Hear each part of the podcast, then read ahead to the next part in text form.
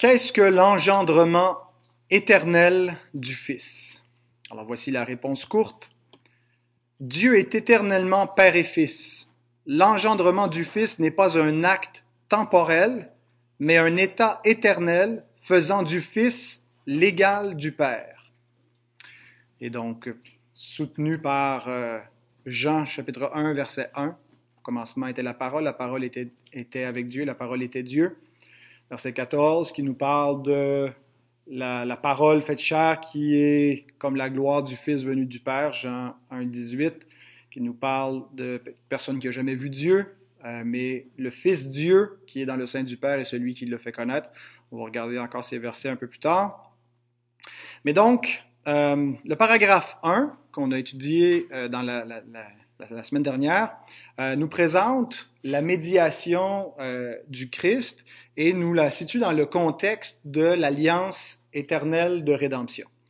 Donc, on a vu que la doctrine du Christ, la personne et l'œuvre du Christ, est placée dans le contexte de la doctrine de l'alliance, en continuité avec le chapitre 7.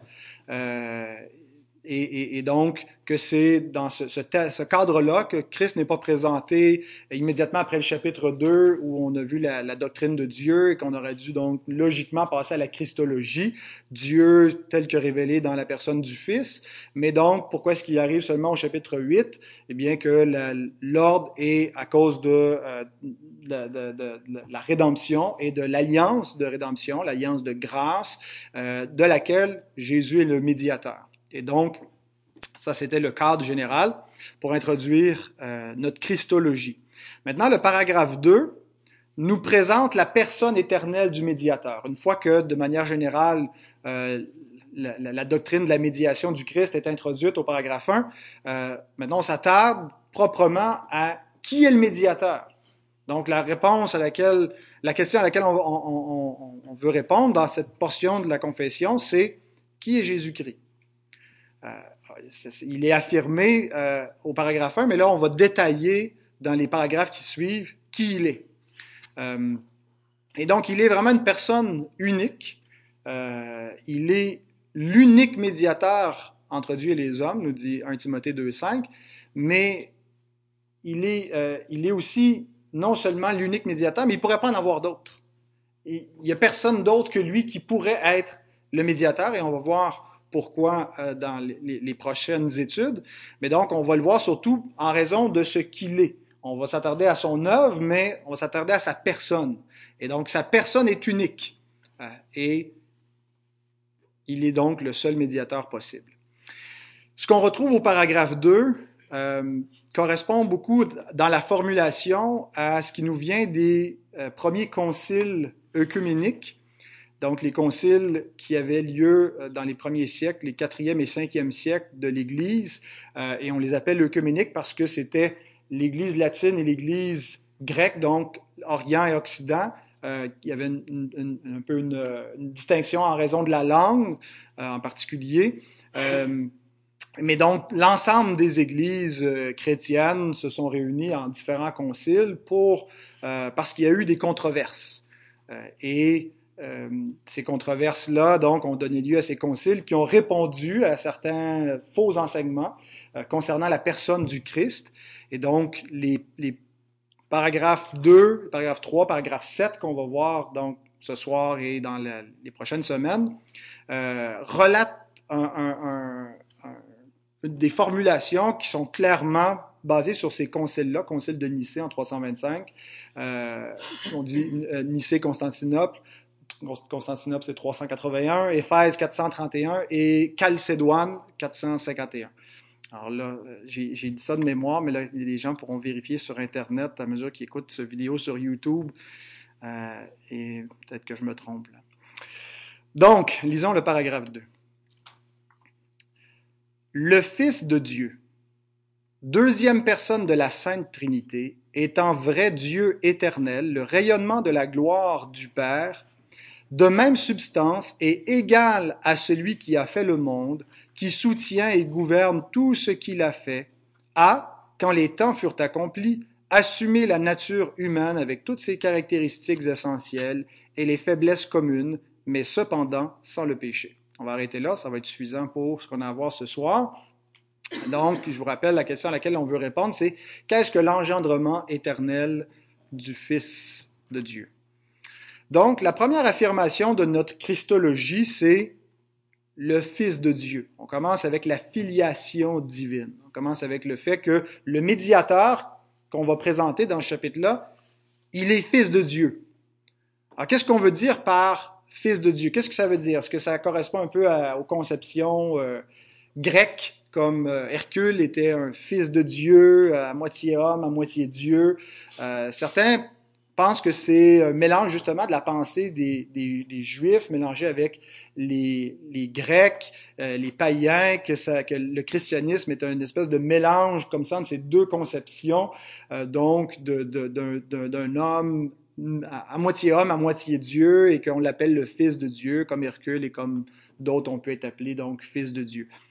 Euh, c'est pas le genre de conception qu'on retrouve vraiment dans nos milieux, c'est davantage dans les gens qui sont mal informés, qui critiquent un peu grossièrement le, christianisme sans avoir une, vraie idée de la théologie des, premiers siècles. Mais on retrouve quand même dans nos milieux parfois une idée erronée sur ce qu'est la filiation divine et on l'identifie avec la filiation humaine. On plutôt que de, de réaliser que le langage de fils et de père, père, fils, filiation, engendré, est un langage analogique, c'est-à-dire que c'est, il y a une similitude entre ce qu'on comprend comme nous qui faisons l'expérience d'être des fils et des filles, d'avoir un père, mais c'est pas identique. Euh, il n'y a pas de mère, le Fils de Dieu. donc, c'est une analogie pour, parce que Dieu nous parle de manière analogique dans des mots humains, euh, mais la réalité euh, pure et céleste, euh, donc, correspond pas exactement à notre, notre, conception de la filiation humaine. Donc, et par, si on part simplement de la, de la, conception humaine de ce que veut dire être un fils, on va peut-être transposer cela sur le Fils de Dieu et, transposer ça de manière erronée. Parce que l'Écriture appelle Jésus le Fils.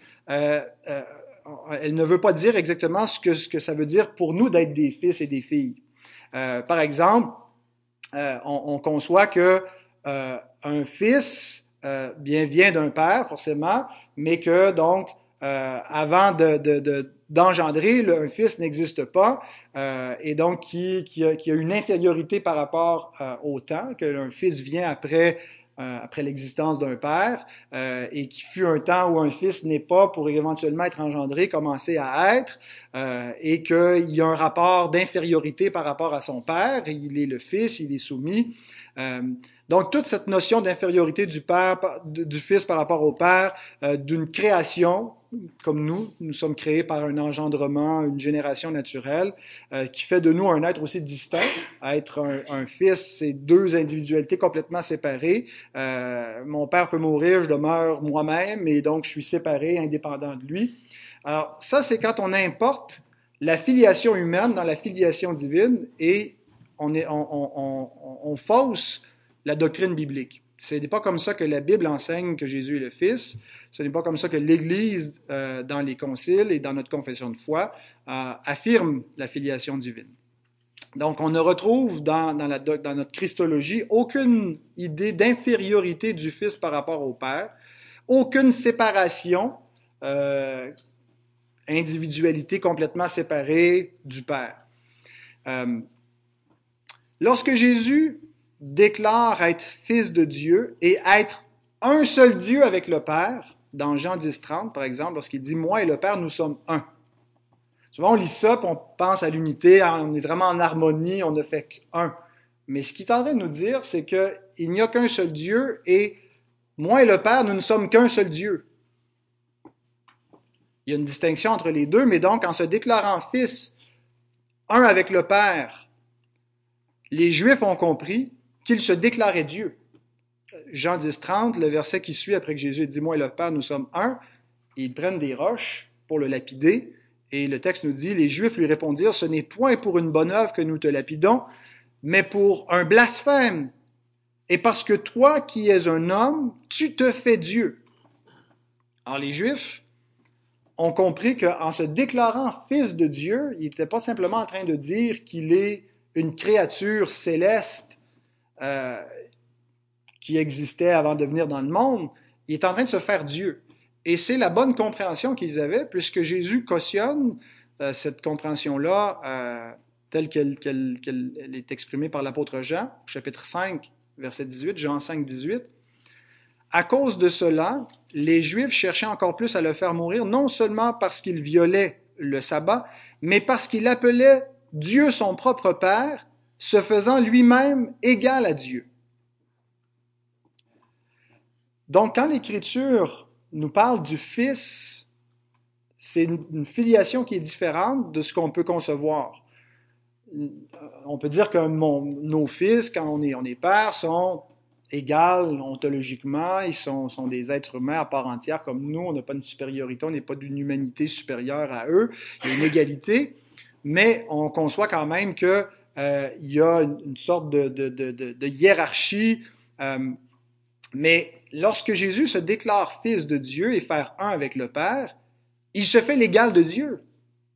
Il se déclare Dieu, égal avec le Père. Et c'est pour ça donc que, certains cherchaient à, le, à le lapider. Et c'est pas parce qu'il l'avait mal compris, parce que l'évangile de Jean cautionne cette compréhension en disant que, en appelant Dieu son propre Père, il se faisait lui-même égal à Dieu.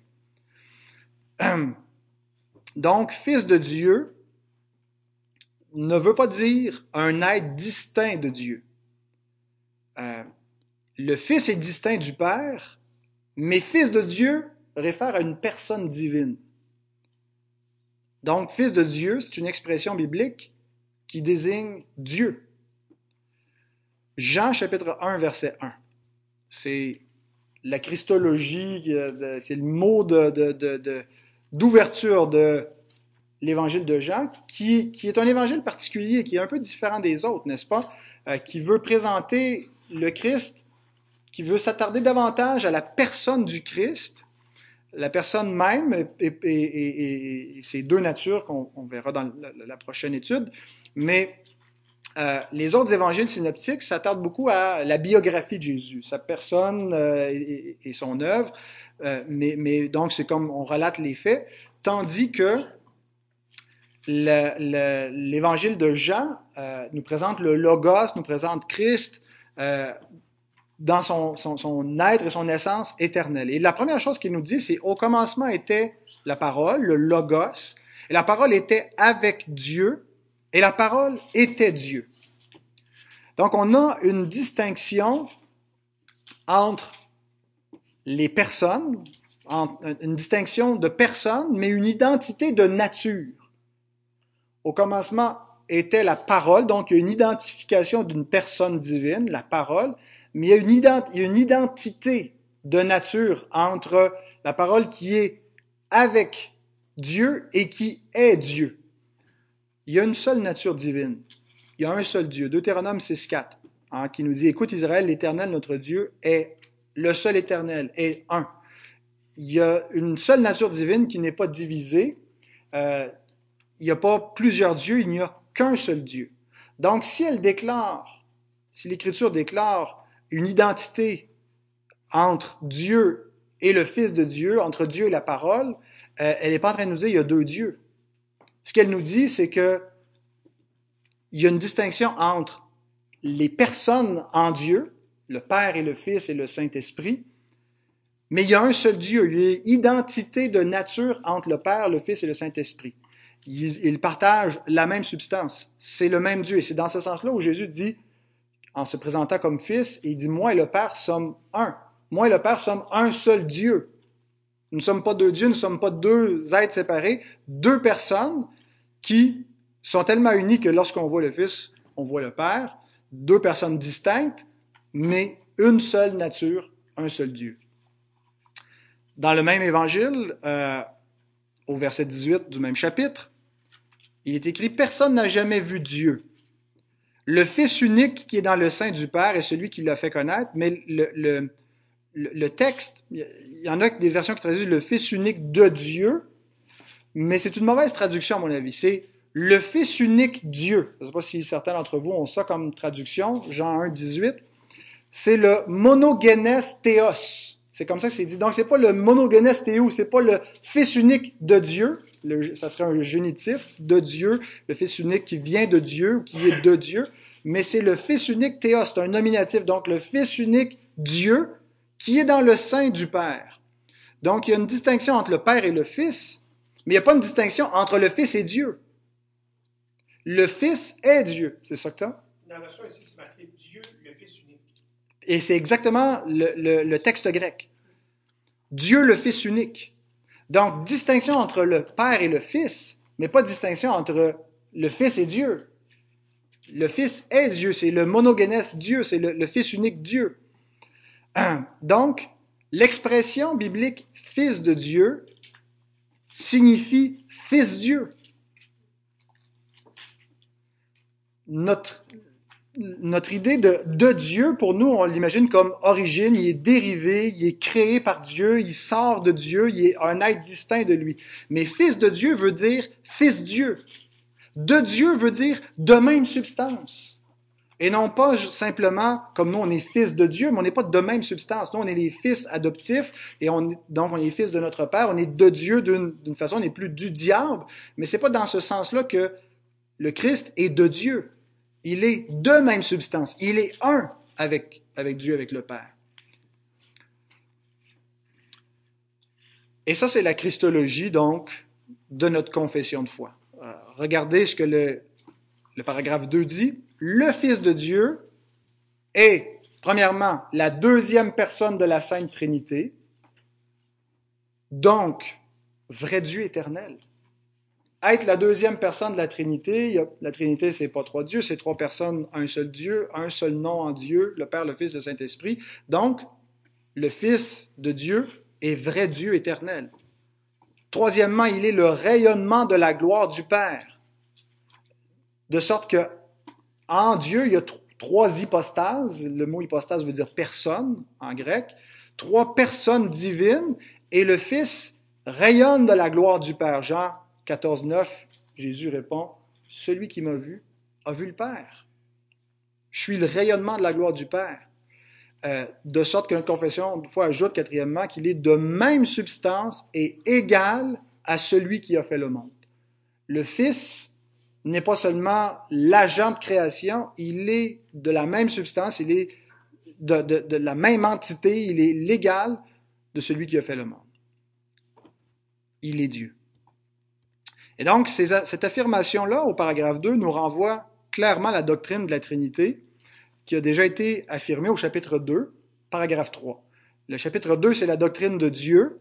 Paragraphe 1 nous parle des attributs divins, donc de Dieu en lui-même. Paragraphe 2 nous parle de Dieu par rapport à, la création, par rapport euh, aux choses qu'il a faites. Et paragraphe 3 nous parle de Dieu euh, dans ses relations intertrinitaires, la Trinité, le Père, le Fils, le Saint-Esprit. Et dans ce paragraphe-là est affirmée la filiation divine.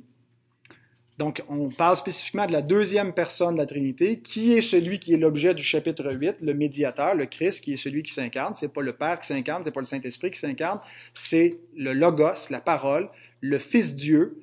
Euh, et il nous est dit, au, en chapitre 2, paragraphe 3, le Fils est éternellement engendré du Père.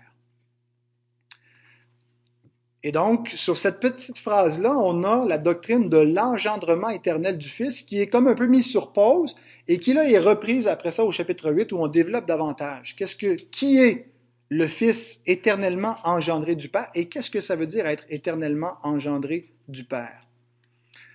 Euh, pour comprendre cette phrase-là, je vous replace un petit peu dans le, le contexte du symbole de Nicée de 325. La controverse vient de l'enseignement d'un prêtre euh, qui s'appelait Arius. Donc, Arius euh, enseignait que Dieu est unique et qu'il n'est pas engendré. Dieu n'a pas de cause. Dieu, c'est le, le, premier mu qui n'est mu par rien. C'est le Dieu incréé. Et on est absolument d'accord avec ça. Euh, et donc, tout ce qui est engendré de lui est distinct de lui. C'est comme ça que Arius explique donc que dès que l'Écriture va nous parler d'un engendrement, parce que Dieu n'est engendré par rien, ce qui va être engendré, ce qui va exister en dehors de Dieu, va être distinct de Dieu. Alors, concernant le Fils, Arius dit, le Fils n'est pas éternel. Il fut un temps où il n'existait pas, et il fut un temps où Dieu n'était pas Père. parce qu'il n'avait pas engendré de fils. Et donc, pour lui, l'engendrement équivaut à une création. Engendrer le fils, c'est créer le fils. Alors, Arius disait, oui, le fils, le logos, a une sorte de divinité. Il n'est pas, un simple homme, il n'est pas un simple ange, il est le fils de Dieu. Il y a une divinité qui est homoiousios, semblable à Dieu, mais qui n'est pas identique. Homoousios. C'est euh, deux expressions qu'on entend souvent quand on lit la, théologie, puis on entend parler de la Trinité. Donc, homoiousios, semblable, et non pas homoousios, identique à la nature divine, au Père. Donc, pour Arius, engendrer, c'est créer. Fils de Dieu, c'est une créature, une créature muable, une créature temporelle, une créature qui peut changer. Et donc, vous remarquez que Arius, euh, son enseignement ressemble beaucoup à la christologie des témoins de Jéhovah. Euh, c'est pas mal euh, similaire. Il y a peut-être des, des, des, des, différences quand on va dans les détails, mais la notion que le Fils est une créature, il n'est pas le Dieu éternel. L'Église chrétienne, l'Église orthodoxe, a résisté à l'arianisme. Il y a une partie donc de, de l'Église qui a été emportée par l'arianisme euh, et qui s'est perdue au fil des siècles, mais euh, et la façon que l'Église a résisté à cette fausse doctrine, c'est en affirmant l'engendrement éternel du Fils. Donc, les, chrétiens ont reconnu que le Fils est distinct du Père. Au commencement était la parole, la parole était avec Dieu. Le avec Dieu signifie qu'il y a une distinction donc en Dieu, une distinction de personne. Mais l'Écriture affirme, il était Dieu, donc il y a identité de nature, identité de substance. Un Dieu, mais pas une seule personne en Dieu. Euh, donc il y a une distinction du Père, mais non pas de Dieu. Le Fils n'est pas distinct de Dieu, il est Dieu. Et donc, l'engendrement éternel n'est pas vu chez les chrétiens comme une création. Quand on dit que le Fils est engendré par le Père, l'idée c'est pas que c'est une création. L'engendrement ne réfère pas à un commencement. Il n'était pas, il a commencé à être quand le Père a commencé à l'engendrer. Et c'est pour ça qu'on parle d'un engendrement éternel. Ce n'est pas un acte temporel, c'est un état éternel. Dieu n'est pas devenu Père, il est éternellement Père. Dieu n'est pas devenu Fils, il est éternellement Fils. Sinon, Dieu serait muable. Ça voudrait dire que Dieu change. Dieu deviendrait quelque chose qu'il n'est pas. Et l'Écriture nous dit que Dieu est immuable. Hébreu 1, versets 8 à 12. Euh,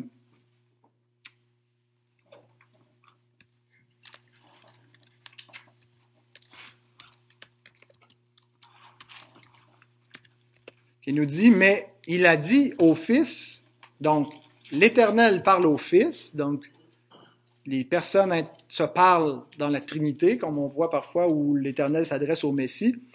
Mais il dit au Fils, ton trône, ô Dieu, est éternel. Le sceptre de ton règne est un sceptre d'équité.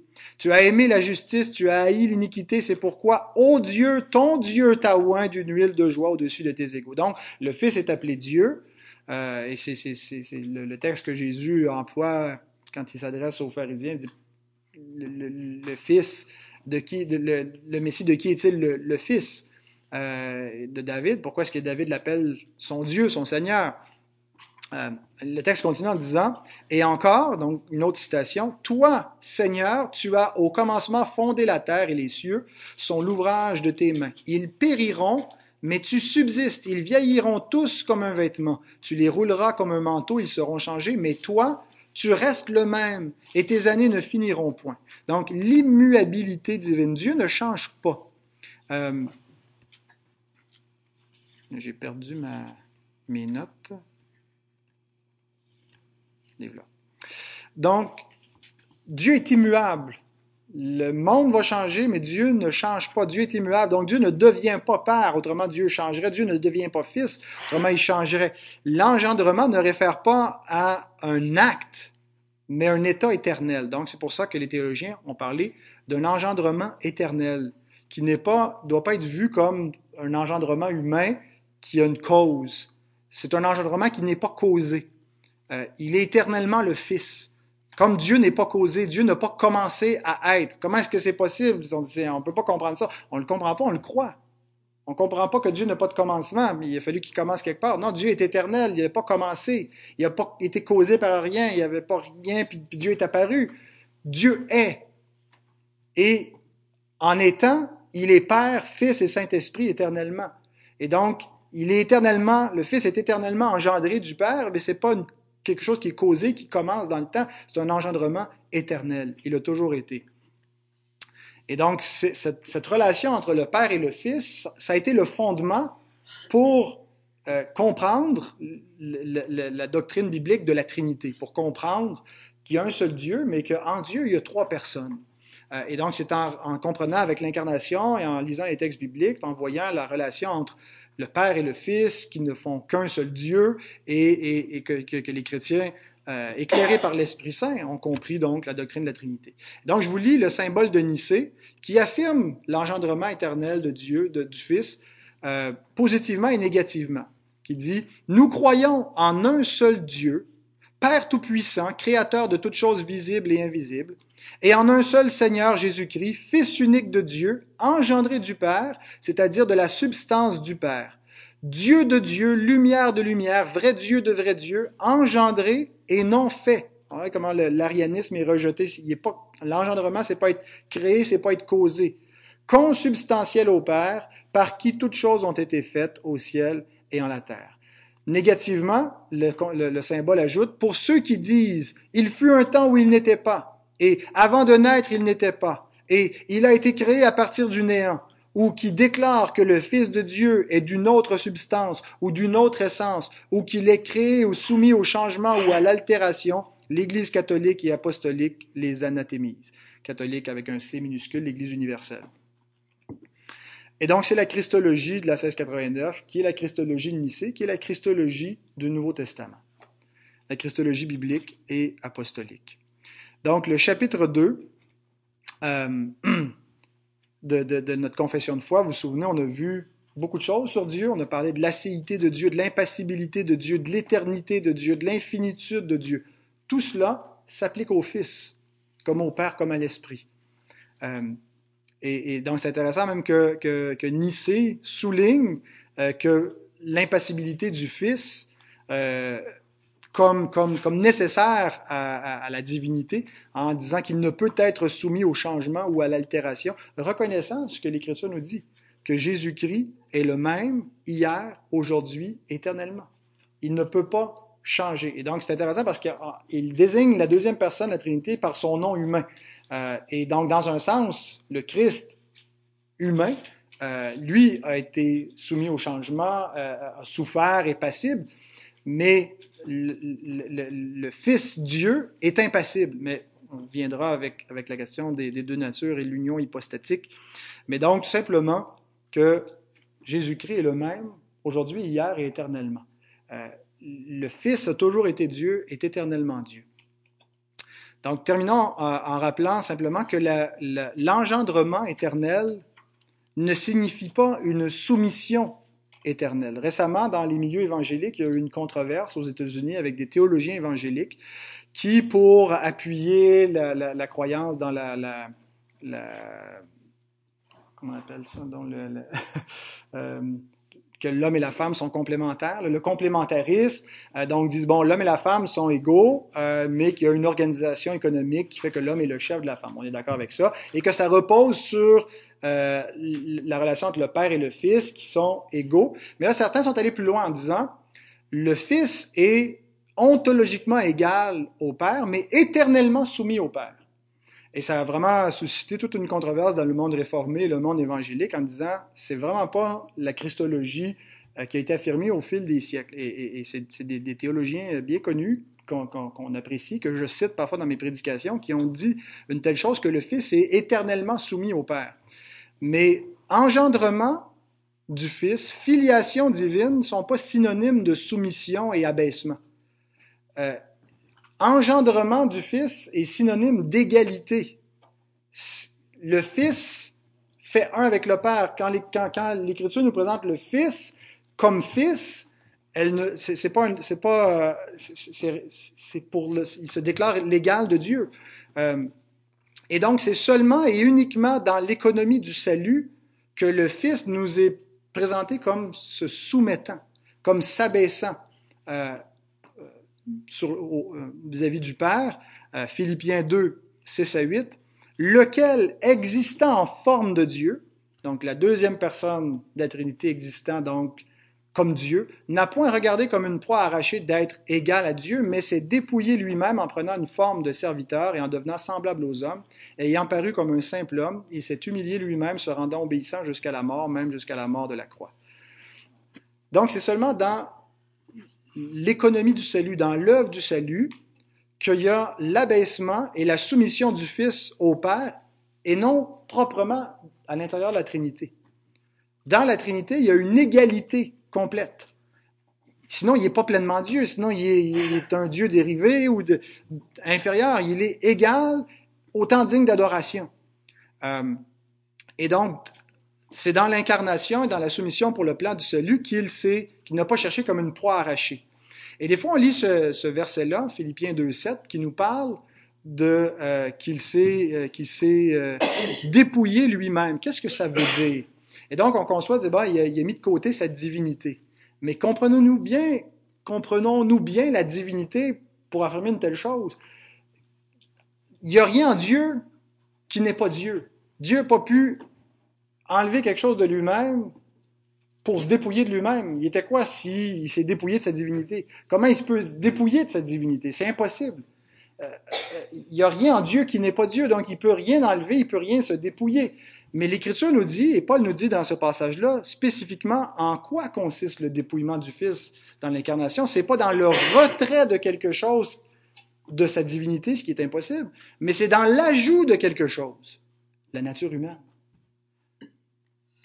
qui nous dit que euh, c'est dépouiller lui-même, comment? En prenant une forme de serviteur, en devenant semblable aux hommes et ayant paru comme un simple homme. Donc il y a quelque chose qui a été ajouté à, la personne du Fils, non pas à la nature du Fils. Il n'y a rien qui peut être ajouté à la nature divine, il n'y a rien qui peut être modifié de la nature divine. Elle est immuable, elle est impassible, elle ne peut absolument pas être modifiée. Il est éternellement Dieu, et donc il n'a pas cessé d'être Dieu, il n'a pas modifié sa divinité en devenant un homme, mais il a ajouté quelque chose à sa personne. Il faut faire une distinction entre la personne et la nature. Et donc, comme on fait une distinction entre euh, le Père et le Fils, c'est c'est deux personnes, mais c'est la même nature divine, le même Dieu. Et donc, euh, voilà, c'est comme ça que notre, confession conclut en disant euh, que après avoir affirmé la pleine divinité du Fils, le Fils a, quand les temps furent accomplis, assuré, assumé pardon, la nature humaine avec toutes ses caractéristiques essentielles et les faiblesses communes, mais cependant sans le péché, euh, référençant par exemple Romains 8.3, euh, qui nous dit que euh, Dieu a condamné le péché dans la chair en envoyant à cause du péché son propre Fils dans une chair semblable à celle du péché. Hébreu 2.14. Ainsi donc, puisque les enfants participent au sang et à la chair, il y a également participé lui-même afin que par la mort il anéantisse celui qui a la puissance de la mort, c'est-à-dire le diable. Donc, il y aurait d'autres passages. Mais donc, euh, le Fils qui est venu dans le monde, c'est Dieu. Il est pas à moitié, il n'est pas moindrement Dieu. Et l'engendrement éternel du Fils veut dire que Dieu est éternellement Père et Fils. L'engendrement du Fils n'est pas un acte temporel, mais un état éternel faisant du Fils l'égal du Père. Alors voilà.